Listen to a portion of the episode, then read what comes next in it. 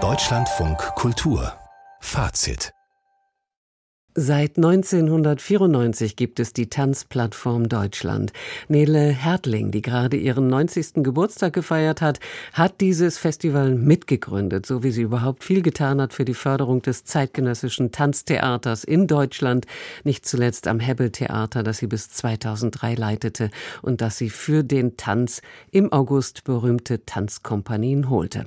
In diesem Jahr also feiert die Tanzplattform ihr 30-jähriges Jubiläum. Die fünf Tage dauernde Großveranstaltung findet alle zwei Jahre statt, immer an verschiedenen Orten. Gastgeber in diesem Jahr war das Theater Freiburg.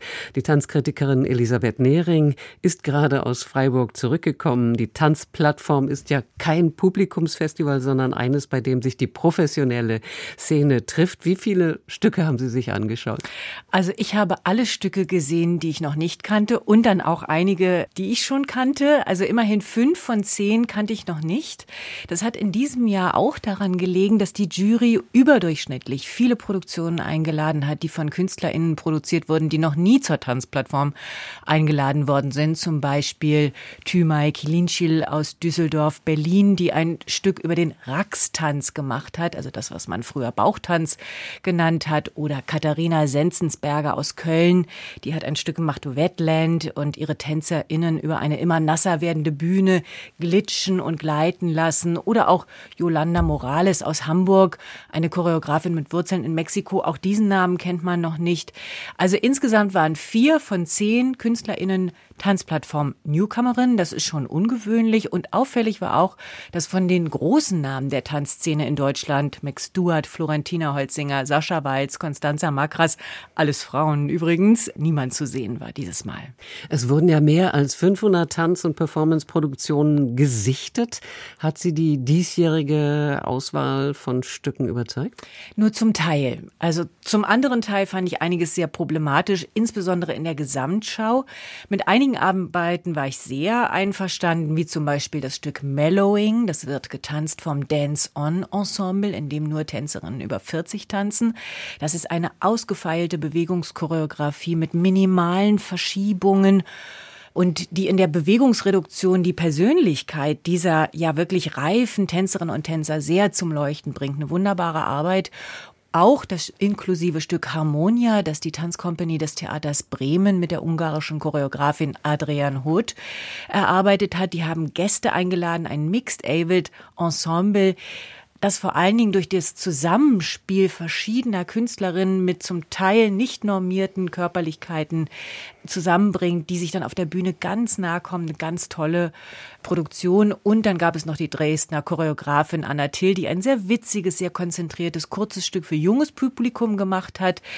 Junges Publikum, das ist sowieso eine neue Zielgruppe. Da gibt es seit einigen Jahren sehr erfolgreiche Initiativen, wie zum Beispiel Explore Dance, die Stücke für junges Publikum produzieren wo man auf jeden Fall sich wünscht, dass von politischer Seite da mehr Geld und Engagement kommt. Das ist das, was wir auf der Haben-Seite haben. Auf der anderen Seite gab es eben eine ganze Reihe an jungen Tanzplattformen unerfahrenen Arbeiten, die fand ich quantitativ zu doll gewichtet. Also wenn man neben überwiegend etablierte, ich sage mal so solide Positionen ein oder zwei setzt, wo man sagt, die fallen da raus, ja, wie zum Beispiel die Arbeiten von Rita Mazza, die ist definitiv eher Performerin als Tänzerin, die lässt eher das Licht tanzen als den eigenen Körper, dann öffnet das für mich den Blick zielgerichtet auf eine andere junge Arbeitsweise.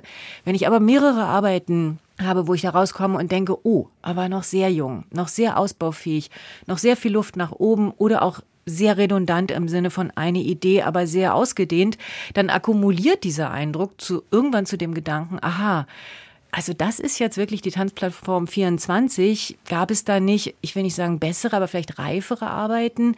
Und das tut den eingeladenen KünstlerInnen auch nicht so gut. Und wie oft im Leben entscheidet auch hier so ein bisschen die Ausgewogenheit. Und die war in diesem Jahr nach meiner Einschätzung eher ein bisschen suboptimal.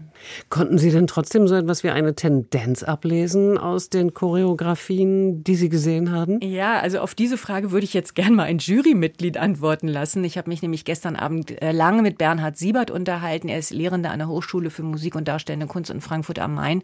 Wir haben lange und heftig über die Auswahl diskutiert und ich finde bei aller Kritik ja auch spannend zu hören, warum sich die Jury unter, wie Sie sagten, 550 Produktionen gerade nun eben für diese Produktionen entschieden hat. Und ich habe Bernhard Siebert genau diese Frage gestellt. Was habt ihr denn in den letzten zwei Jahren auf den Bühnen des Landes beobachtet? Es gibt beispielsweise eine starke Tendenz dazu, die Bühne auch als einen Ort zu sehen, der als Ort der Lust am Tanzen, aber auch am Kraftschöpfen, am sich ausruhen, ähm, wieder zu Kräften kommen erfahren wird. Und wir waren einfach so erstaunt, weil wir hatten gedacht, jetzt nach der Pandemie kommen wir vielleicht in eine Tanzszene, auch die stark mit den Restmitteln, die zur Verfügung standen, nochmal digitale Medien einsetzen. Das Gegenteil war eben der Fall. Diese Bühnen wurden wirklich als Safe Spaces, als Safer Spaces, aber auch als Räume genutzt, in denen was geteilt wurde. Eine Lust an der raumgreifenden Bewegung, das war eine Tendenz. Eine andere Tendenz war, wir haben ganz stark festgestellt, dass wirklich künstlerisch diskutiert wurde, wie eigentlich umzugehen ist mit einer Inklusion von Menschen mit Behinderungen. Und diese Einschätzung teile ich auch nach all dem, was ich in den letzten Jahren und eben auf dieser Plattform jetzt gesehen habe. Es gibt wirklich also Arbeiten, die extrem die Körperlichkeit wieder einbringen und es gibt eben auf jeden Fall diese Inklusion und auch die Lust daran, andere Menschen mit anderen Körperlichkeiten einzuladen und den Tanz dadurch auch zu erweitern. Die Tanzplattform fand zum ersten Mal in Freiburg statt und sie wurde zum ersten Mal auch von einem Stadttheater ausgerichtet. Spiegelt sich darin vielleicht auch eine Entwicklung? Ja, die Grenzen zwischen der freien Szene und den Häusern werden auf jeden Fall durchlässiger, wobei natürlich die freien Künstler immer noch auch an den Produktionsbedingungen leiden. Das haben wir auch in vielen Diskussionen hier gehabt. Eine andere Sache, die mir jetzt in Freiburg so aufgefallen ist, die Tanzszene Szene in Freiburg selber, die ist ganz schön toll und stark und es gibt ganz viel in Freiburg, viele kreative Tanzkünstlerinnen, viele Schulen, eine große Szene. Sascha Walz hat da auch ihre ersten Tanzschritte gemacht vor vielen Jahrzehnten und überhaupt ist Baden-Württemberg in Sachen zeitgenössischer Tanz sehr gut aufgestellt. Da hätte ich mir gewünscht, da ein bisschen mehr Aufmerksamkeit drauf zu lenken, uns vielleicht eine kleine Tour zu geben. Das wäre nicht nur charmant, sondern eigentlich der Stärke dieses Bundeslandes in Sachen Tanz auch angemessen gewesen. Bei der Tanzplattform Deutschland werden die bemerkenswertesten Tanzstücke der vergangenen zwei Jahre gezeigt. Die Veranstaltung zum 30-jährigen Jubiläum fand in Freiburg statt. Die Kritikerin Elisabeth Nehring hat sie für Fazit besucht. Danke, dass Sie nach der langen Rückreise noch ins Studio gekommen sind. Gerne.